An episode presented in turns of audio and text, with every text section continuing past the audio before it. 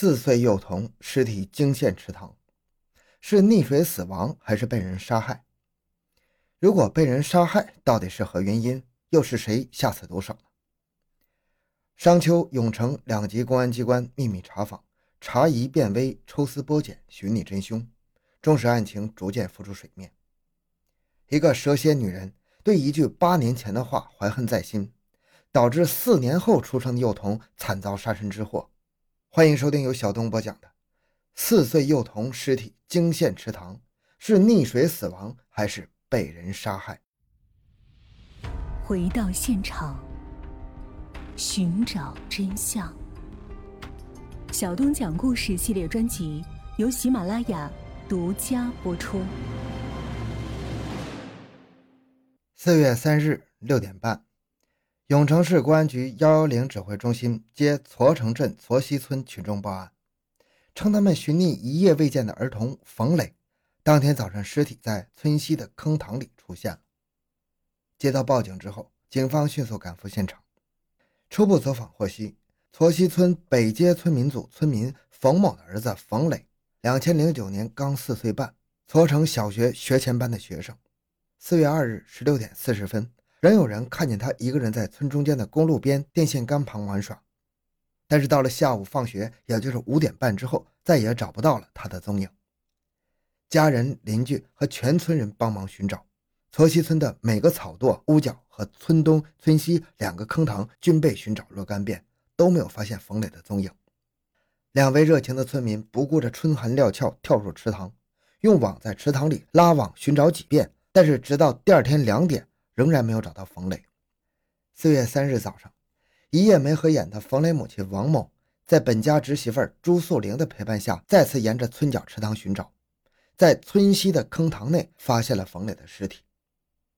有邻居证实，冯磊虽然是年龄小，但是在父母的教育下，曾说过池塘能淹死人，再也见不到爸爸妈妈。他一个人是从来不去坑塘附近玩耍的，而且身体健康，不会暴病身亡。民警经过认真的走访和现场勘查之后，认定这是一起具有报复性质的故意杀人案。永城市公安局刑警大队和搓城派出所民警全部上阵，侦查工作共分九个小组，其中现场访问七个小组，现场勘查和技术侦查两个小组。警方主要是重点围绕四个方面开展工作：一个是在群众走访上要深入细致的大排查。对现场周围居住的人员进行逐家逐户定时定位，越准确越好，彻底弄清楚冯磊脱离视线的时间。二是，在矛盾点的排查上，要围绕死者家庭方方面面调查其矛盾点，重点是与死者的父母和其爷爷奶奶的矛盾点，进而扩大到整个家族。三是，在技术侦查上，要对尸体和现场进行进一步的细致勘查，给侦查提供有力支持。四是。综合信息组要强化对收集到的各类线索研判，找出其中的破绽，以期从中发现突破性的证据。四月四日零点半，经过了三次的缜密细致排查之后，侦破指挥部汇集各小组反馈的信息，把所有的矛盾点和线索指向了一个人，这就是矬城镇矬溪村北街村民组村民朱素玲。现代社会的侦查破案注重的是证据，刚刚控制朱素玲的时候。在驼城派出所审讯室，朱素玲一会儿质问为何把他带来，他到底犯了啥罪，一会儿又苦苦的哀求：“我女儿放学回家，谁给她做饭呢？我家养的两千只鸡，谁给她加料啊？”面对民警，他大模大样的喝水，旁若无人的交谈，表现出少有的镇定和轻松，绝对看不出他内心的恐惧。警方把他带到刑警中队，精心布置的审讯室给了他强大的攻势和压力。朱素玲的每一个交代与之前的调查分析比对，很快否定他的说法。朱素玲新的辩解：前线调查的民警不顾夜静更深，不厌其烦地敲开老乡家的门，仔细地甄别核实，从中寻找破绽。再狡猾的狐狸，到底是斗不过好猎手的。四月四日五点，经过了将近一夜的较量，在不时地抛出证据面前，朱素玲的辩解显得更加是苍白无力，矛盾百出，不能自圆其说了。看到时机成熟，警方再次对他进行法律政策教育。朱素玲明白，再抵抗、再玩具也是徒劳，只能像挤牙膏似的交代了他残杀幼童冯磊的经过。朱素玲现年四十六岁，是个鼠肚鸡肠的蛇蝎女人。丈夫在外打工，她有两个女儿，一个随着丈夫外出打工，一个在本镇中学读书。在搓城镇街上，朱素玲经营的屠宰生鸡的生意，盖起了两层楼房，生活殷实，是当地农村少有的小康之家。她是一个心胸特别狭窄的女人，狭窄到连一句话都不能容忍。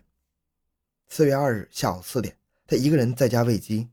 在其门前玩耍的冯磊看见他后说：“大嫂，你家的馍给我点吃吧。”得到了朱素玲的允许之后，冯磊随她进入家中。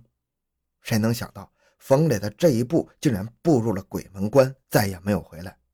进入了朱素玲家院子之后，朱素玲马上把门关上，站在冯磊背后，不由分说上前用双手就掐住了冯的脖子，使劲掐了大约一二十分钟。看见冯不再挣扎，这才松开了罪恶的双手。将冯磊掐死之后，朱素玲表现出少有的沉着，把尸体藏匿后，煞有介事的到周围邻居家借梯子制造假象。傍晚，冯磊家人及其邻居到处找人，朱素玲就假意着跟着众人一起寻找。寻找到深夜，看到再找无望，邻居说了些安慰冯磊家人的话之后，各自回家休息。一点左右，朱素玲回家，悄悄地把尸体推进了坑里。但是回到家之后，他一夜是翻来覆去睡不着。第二天五点半，他就起床，直接去了冯磊家，找到冯母说：“婶子，咱再去找找，看看能不能找到冯磊。”沈西俩从东坑找到西坑，朱素玲假装首先发现了冯磊的尸体，帮助把尸体打捞上来。本案的杀人动机却让办案民警瞠目结舌，每个办案民警心中都沉甸甸的。朱素玲与冯磊两家是前后邻居。按照家族关系，冯磊与朱素玲的丈夫是进门的堂兄弟，应当喊他嫂子。七八年前，冯磊的母亲王某与朱素玲因为宅基地发生纠纷，双方互骂。